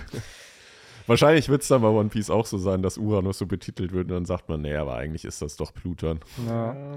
ja, I don't know. Also es ist auf jeden Fall, es hat sehr Ancient Weapon Vibes hier mit äh, Momo. Ah, by the way, ich höre den da gerade, der redet mit mir. Und das ist halt wie mit Shirahoshi, die Ja, halt klar. auch. Ich würde es halt So. von der Logik aus mögen, wenn Sunisha eine antike Waffe oder Mhm. ähnliches ist, dass man halt sagt, so, der wurde halt bestraft für etwas, was er vor 800 Jahren gemacht hat, nämlich als Waffe Ja, zu agieren. Ja, Und äh, seitdem ist er halt praktisch friedlich und Ja. hat dem Ganzen abgeschworen. Und irgendwann kommt halt dieser klassische Helikopter aufs Feld geflogen. Sunisha macht die Tür auf und der Typ im Anzug sagt, wir brauchen dich wieder, ich bin raus. Ja, ich weiß, aber wir brauchen dich wieder. Every time I wanna get out, they pull me back in. Und dann haben wir halt Sunisha seit tausend Jahren, der halt wieder mal absolut. Also ich tun muss. gehe auch safe davon aus, dass Sunisha für was belangt wurde, was falsch geframed wurde. Also so oft ist es ja in One Piece, dass Oda den Good Guy für was Falsches frame lässt, weil die Bösen sagen so, haha, der hat das Ich gemacht. fände Guck halt mal, wie böse so Fragen spannend wie äh, das Verhältnis zu Joyboy, also die waren halt Freunde, Ja. aber wer hat Joyboy ihn äh, bestraft? Genau, Wurde er, wird Sunisha für etwas bestraft, was Joyboy passiert ist vielleicht? So ist. Das ist die ja Richtung auch immer diese ja Frage, gehen. warum kann die Weltregierung die antiken Waffen nicht einfach finden? So, warum haben die die in dieser ganzen Zeit nicht unter ihren Besitz gebracht? So, und ich könnte mir schon vorstellen, dass Joyboy gesagt hat, ey, Bro, tut mir leid, du musst warten, bis meine Reinkarnation wiederkommt. Geh mal, wander mal 800 Jahre so auf dem Ozean, aber ich verspreche dir, ich komme wieder. So, Ja, ähm, aber also irgendwas muss es ja sein, weil, oder es war jemand vom Kozuki-Clan, weil Sunisha ja auf Momo hört und ihn um Erlaubnis gebeten hat. Das heißt, äh, es muss ja irgendjemand gewesen sein, der ihm was verboten hat, auf den er ja auch anscheinend hört. Ja, ja. Und es ist ja nicht mal einfach nur ein, ich glaube schon, dass es wie bei den Seekönigen ist, das ist sowas, es ist ein Befehl und dem muss er folgen. Außer die Person sagt, ja, nee, musst du nicht mehr. Weil er hat ja nicht Jack einfach gewone-shottet, sondern er musste Momos Erlaubnis bekommen, um es zu tun. Ja, es ist, finde ich, ambivalent, weil du hast halt auch diese Seekönige, aber die wirkten halt, obwohl sie halt von Shirashi gerufen wurden, noch recht autonom. Mhm. Äh, und gleichzeitig wird dieses sklavische Verhältnis auch irgendwie nicht dazu passen, wenn man davon ausgeht, dass die antiken Waffen ja, sage ich jetzt mal, von den Guten vielleicht Ja. in irgendeiner Weise erfunden wurden. Oder es ist halt eine Zweckentfremdung. Das ist halt dass- die Frage. dass so Sachen wie, wie, wie Shirahoshis Fähigkeit, die Seekönige zu, zu befehligen, dass das vielleicht ursprünglich gar nicht so gedacht war. Und dass das irgendwann passiert ist und das sollte eigentlich, es sollte eigentlich niemanden geben, Mhm. Aber Shirahoshi, da haben wir ja kann. leider noch nie das komplette Ausmaß gesehen. Wir haben ja nur gesehen, ja, okay, sie kann mit Genau. denen kommunizieren, die kommen und helfen ihr. Aber wir haben ja noch nie gesehen, dass Shirahoshi sagt, ey, du Seekönig, dreh dich mal 500 Mal Genau, im Kreis. das wissen wir halt nicht. Das wissen wir halt noch nicht.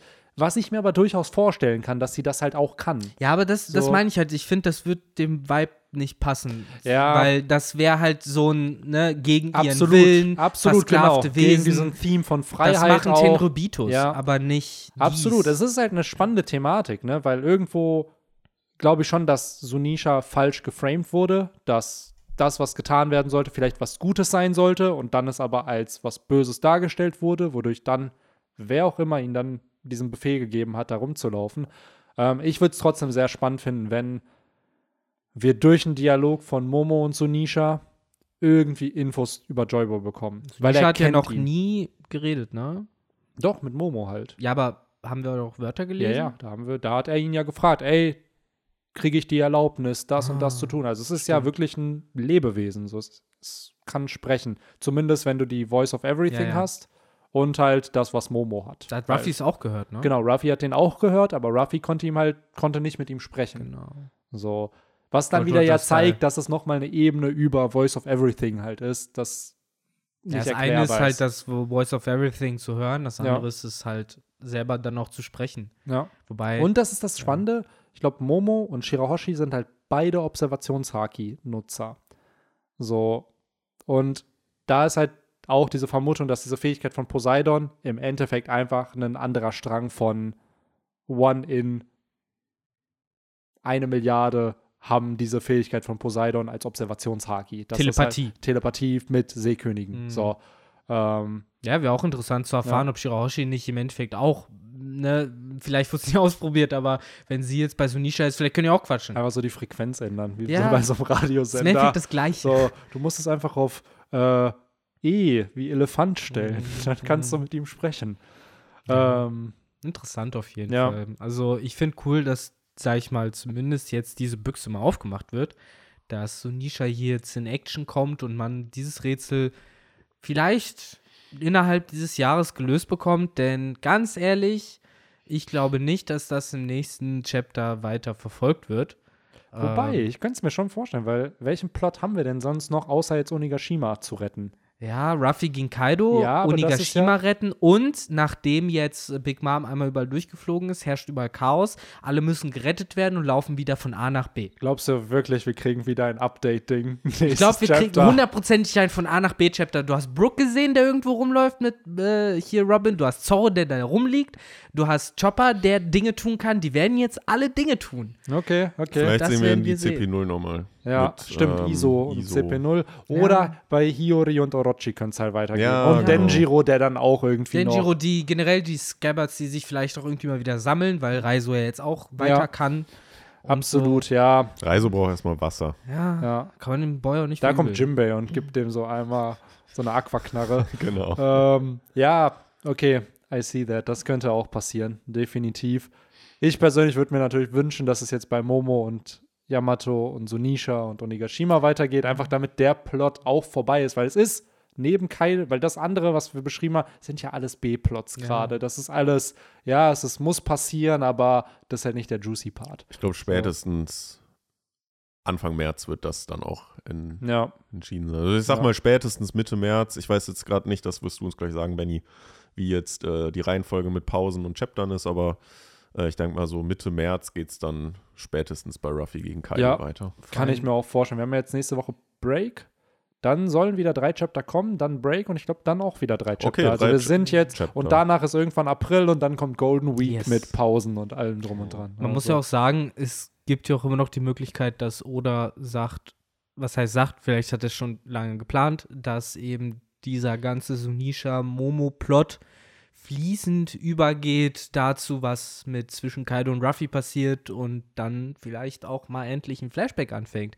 Denn ganz ehrlich, das ist hier alles gerade auf einem Fleck, weil es thematisch Mhm. zusammenhängt. Und ich glaube, ne, egal wie weit auseinander, aber ich glaube, dass das, was zwischen Momo und Sunisha passiert, auch irgendwie zusammenhängt mit Kaidos Flashback und dem, was er so Mhm. erlebt hat.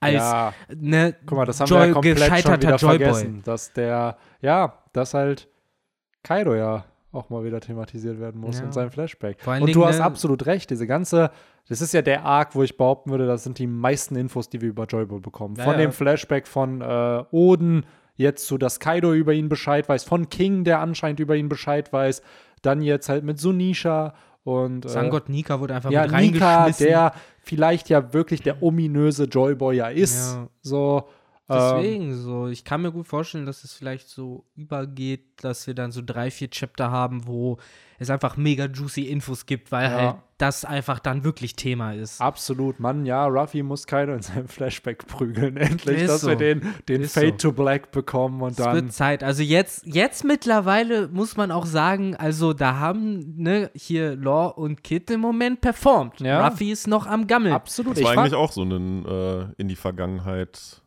äh, bashen Ja, Moment. Ja, klar, sie hat dann auch diesen Moment of Clarity gehabt. Ja. Hätte sie kein Flashback gehabt, wäre je, hätte sie jetzt einfach. Genau. ja. Es ist echt die Frage, ne, wie Oda den von Kaido auch starten will. Weil oft nutzt Oda ja gute, gute Bilder und ein, eine gute Hook. Bei Big Mom war es so, die Familie verlässt sie einfach auf Elbaf. So, ja, wir lassen dich jetzt hier und hauen ab. Bei Law war es ja dieses, ja, wir haben ihn da gefunden unter ganz vielen Leichen und äh, hat sich da ja versteckt und hatte diesen, diesen West, diesen, diese Weste mit den Bomben dran an sich. So, das ist ja schon ein sehr starkes Ima Imagery. Und ich frage mich, wie es bei Kaido dann startet. Ist es wirklich so eine Parallele zu Ruffy, dass er dann so, ja, ich werde der König der Piraten. Und dann siehst du, wie es halt in so eine ganz andere Richtung geht. Er aber ja nie verliert. Beziehungsweise er verliert, wird ja immer stärker. Er hat ja genau wie Ruffy auch Niederlagen gehabt, dass man da so ein bisschen diesen Ruffys Way gone wrong dann sieht, wie es dann vielleicht kommt. Ja, gespannt. Ich bin auf jeden Fall gespannt, wie es dann wird. Im Moment hoffe ich, dass wir zeitig noch Mitte zu Mitte März spätestens dann auch ein paar Infos haben dazu, was denn jetzt um Onigashima herum passiert. Mit Sunisha, mit der CP0, Ja. mit äh, auch Momo. Wisst Denn- ihr, wen man in ja. dem Flashback sehen könnte? Gecko Moria. Das kommt wäre der, auch noch vor. das wäre das Schlupfloch, da hast du Ja. vollkommen recht. Ja. Ah, der, auf jeden der Fall. kommt da auch noch. Ähm, ja, ich bin auch echt. Sorry, dass ich dich unterbrochen habe, Victor. Ja, alles gut, ich weiß auch selber nicht mehr, was ich gesagt habe. Du warst bei Momo, glaube ich. Ja, ich wollte nur sagen, sonst gibt es ja nichts mehr Relevantes, wie du auch richtig gesagt hast vorhin. So, es gibt nur noch Momo, Yamato, Ruffy und Kaido. Krass, ne? Wenn man so drüber nachdenkt. Wann war das? Boah, seit wann sind wir auf Onigashima? 980? Seit 981? 2019 auf jeden Fall schon. Nee, 220. Sicher. Ja, ja. Weil im März ging der Flashback von Oden zu Ende. Dann fing die Pandemie an. Ja, Und siehst du, dann- im März ging erst der Flashback zu Ende. Genau, und dann. Und du davor waren wir auch schon. Ach so, du meinst Ja, Onigashima. Ich genau. dachte Wano. Nee, nee, Wano sind wir ja seit Ja, ja. Juni. Ja, Wano ist im Sommer vier Jahre alt, ne? Ja. Also ist schon, schon brutal. Ähm, ja, aber das, man merkt halt, finde ich, gerade so, oder erzählt so in zwei Parts. Wano war so ein Part, der ging, wie viele Chapter? 70 oder so. Und dann hast du halt diesen zweiten Part mit Onigashima sozusagen, Ja, auf jeden Fall. ähm, der auch jetzt halt schon seit ja, über 60 Chaptern hier am Start ist. Ne? Man Also, merkt ja hier auch, dass ein paar Storylines dann doch gerafft und vielleicht auch wieder überdacht wurden, denn gerade auch das, was auf letztes Jahr noch auf Roof Peaks geteasert wurde mit äh, Kaido und Big Mom und äh, ne, hier verraten und dies, das. Äh, ich sag jetzt einfach mal für mich, das wird nicht mehr passieren, Hm. weil Big Mom ist halt aus Onigashima raus. Also wenn die jetzt in, noch in Onigashima innerhalb der nächsten 5, 6 Chapter rausgekrochen kommt und halt anfängt irgendwie Big, äh, Kaido zu verraten Weißt du, oder was sowas. sie jetzt macht? Wir bekommen einfach mit Big Mom dasselbe wie mit Ruffy, als er von Onigashima runtergefallen ist. Du bekommst Ja, jedes Chapter on. so ein Panel, so wo du update-mäßig siehst. So das nächste, im ersten Mal siehst du nur die Hand, die so aus dem Loch greift. Ja, das nehme ich nur So. ab, wenn das dann auch unter äh, irgendwie ihre Haut weggebrannt wurde und darunter so Terminator-Face ist oder sowas. Weil In Wirklichkeit sonst, ist sie ein Cyborg. ja, genau, das wäre das Einzige. Weil sonst, ohne Scheiß, Ja. so auch wie es Oda jetzt Ja. dargestellt hat, ich erwarte keine Big Mom Shenanigans mehr innerhalb des Onigashima-Arcs. Deswegen glaube ich auch, dass dieser Storystrang jetzt erledigt ist, Ja. was dieses Betrayal angeht und was generell dieses Verhältnis zwischen Big Mom Ja. und Kaido angeht. Was ja an sich auch, finde ich, okay ist. So, es ist ja so ein klassischer Red Herring dann, ne? aber das, ja, ursprünglich war das vielleicht die Idee und dann wurde so, ja, pf, okay, machen wir nicht. Und Wieder dann, zu lang. Ja. So, und deswegen, das findet ja jetzt auch nicht statt. Insofern ist storytechnisch äh, das Einzige, was halt noch wirklich angelegt ist, eben Sunisha Momo, Kaido, Ruffy und äh, was auch noch ganz wichtig sein wird, eben Orochi, die Scabbards und äh, Kanjuro. Dafür wird viel Zeit Ja. investiert. Es ist die Frage, wie Oda diesen Plot auflösen wird. Ne? Wird er den Kurosumi-Clan vernichten oder wird er sagen, so, ja, die sind dann doch barmherzig und dann wird er aus Wano nur verbannt und Ja. die, der Cycle of Hatred endet halt, weil das ist ja immer die Frage, will Oda es jetzt thematisch sehr, sehr negativ beenden, will Mhm. er halt so eine positive Message Können wir, ich sehe da schon so eine, so eine typische Cover-Story, wo Orochi dann irgendwie Mit die Welt Furokojo be zusammen. bereist Ja, oder so, einfach ja. verbannt ist und Ja. durch die Meere streift und dann Ja. auf irgendeiner Insel landet. und dann Buggy auf einmal ganz, also wird. wenn der Genau. jetzt, also kann er, ich denke mir mittlerweile immer wieder, das ist auch wieder so ein Charakter, der perfekt zu Buggy passen Ja, würde. Der gibt dem noch Caesar und am Ende denken alle so, Buggy ist der krasseste, aber in Wirklichkeit hat er einfach nur die heftigsten Leute, Vor die allem, unter wenn ihm Buggy segeln. dann noch hört, so was? Du bist also der äh, damalige Shogun von Wano, also du bist ein König, ja klar nehme ich dich Ja. mit. So, da erzählt er halt allen, dass er der Shogun von Wano ist. Also, das heißt es dann demnächst auch. ja. Mhm. Und Und irgendwann Fukuro wird's Kojo ist so die ganze Zeit so, ja, ich weiß nicht, ob man dem so trauen kann. Nee, nee, Mann, das ja, war bis ein in, der Zeit, bis in der Zeitung steht, dass im großen Krieg auf Onigashima äh, hier Buggy, Kid, äh, Kaido und Big Mom fertig gemacht hat, gleichzeitig. Das ist, glaube ich, das, was Big News morgens schreiben wird. So, ja, ja, Ruffy hat am Ende Mhm. Kaido und Big Mom besiegt und Kid und Law haben dem ein bisschen geholfen. So, aber in Wirklichkeit war er das. So, dann regen diese Ja. beiden sich halt wieder auf. Dass, Ey, das ist halt so, je nachdem, wie Oda das spielen will, die können sich darüber aufregen, aber so wie die dargestellt wurden, können die auch wirklich pisst sein. So, weil, what the goddamn fuck? So, wir sind nicht deine Underlings, so, Naja. dafür sind wir, und vielleicht sagt dann irgendwann Kid auch, ja, fuck it, so hier und jetzt Strohhut, ich geb dir aufs Maul, damit die nächste Headline ist halt, Kid hat Ruffy Ja. fertig gemacht. Weil das ist auch Ego. Zwar klar Ja, kann man das so slapstick-mäßig verarbeiten, aber ich finde, das wird den Charakteren nicht gerecht. Also Nee. gerade Kid nicht. ach, keine Ahnung, ich habe generell bei denen das Gefühl, das wird so eine Whitebeard, Roger, Ja. Gab, Shiki Thematik. Klar, die sind dann so Rivalen auf See, aber irgendwie treffen die sich dann trotzdem auf irgendeiner Kirschblüteninsel und trinken Sake zusammen und sind dann so Best. Buddies. Auf Wano. Zum Ja, Kirschblütenfest. Kommen sie Zum zum Kirschblütenfest, zum KBF. genau. Ach ja. Ja, Leute, ich glaube, das war Chapter 1040. im nächste Woche. Ganzen. Nächste Woche Break. Nächste Mhm. Woche Band. Es geht Das mit einem schon lange, Band ja. weiter, Leute. Band, boah, ich muss jetzt gerade echt bei Spotify nachschauen, ich glaube, Band sind. 13. Ich glaube auch, dass es 13 Little ist. Garden steht an, ne? Leute, ja Elbaf kann, wird mal endlich erwähnt. Ne? Ja. Ey, es ist so geisteskrank, ne? dass Elbaf in Chapter 116 das erste Mal genamedroppt wurde. Wir sind in zwei Jahren bei 1116. Und die Strohbande ist aktuell immer noch nicht da gewesen. Mhm. Ja, es ist crazy. Es ist manchmal echt crazy, wie oder es macht. Ich glaube, das sind auch so Sachen. Es war schon früher geplant. Ich glaube auch, dass es früher geplant war. Oder vielleicht ist es ja auch immer schon dieses das letzte Ziel vor Love Tale gewesen. Wann es dann dazu aber kommt, ist halt die Frage. Wirklich. Äh, äh, Band. Boah, Alter, wann haben wir den Das ist letzten- echt lange her. Ich Boah, glaub, wann glaubt ihr, wann glaubt ihr, dass wir den letzten oder so? Ban- Bender Talk gemacht haben? November. November. November, ja, Noch kein- 14. November kam Ja. die Folge raus. Mhm. Boah, Alter, ist drei Monate. Leute warten lange. Crazy, Die ja. haben es auch Band verdient, 13. dass sie Also, jetzt wieder einen ballern. ja. Deswegen, Yes. Band 13 geht's weiter und dann hoffentlich zumindest einmal im Monat oder so. wenn- Yes, oder mal genau. Pause macht. Ich glaube, dann ist auch wieder der, der Standard-Rhythm drin mit drei Chapter, eine Woche Pause, drei Chapter, Genau. eine Woche Pause und, dann Und Golden Week. Also, Während Golden Week vielleicht dann auch mal zwei. ja, wer, weiß. wer weiß. Ne? Wird mal Zeit, dass wir zum Alabaster-Arc kommen. Ja, ja, so langsam Jo. muss mal Serious hier Ja. werden, ne?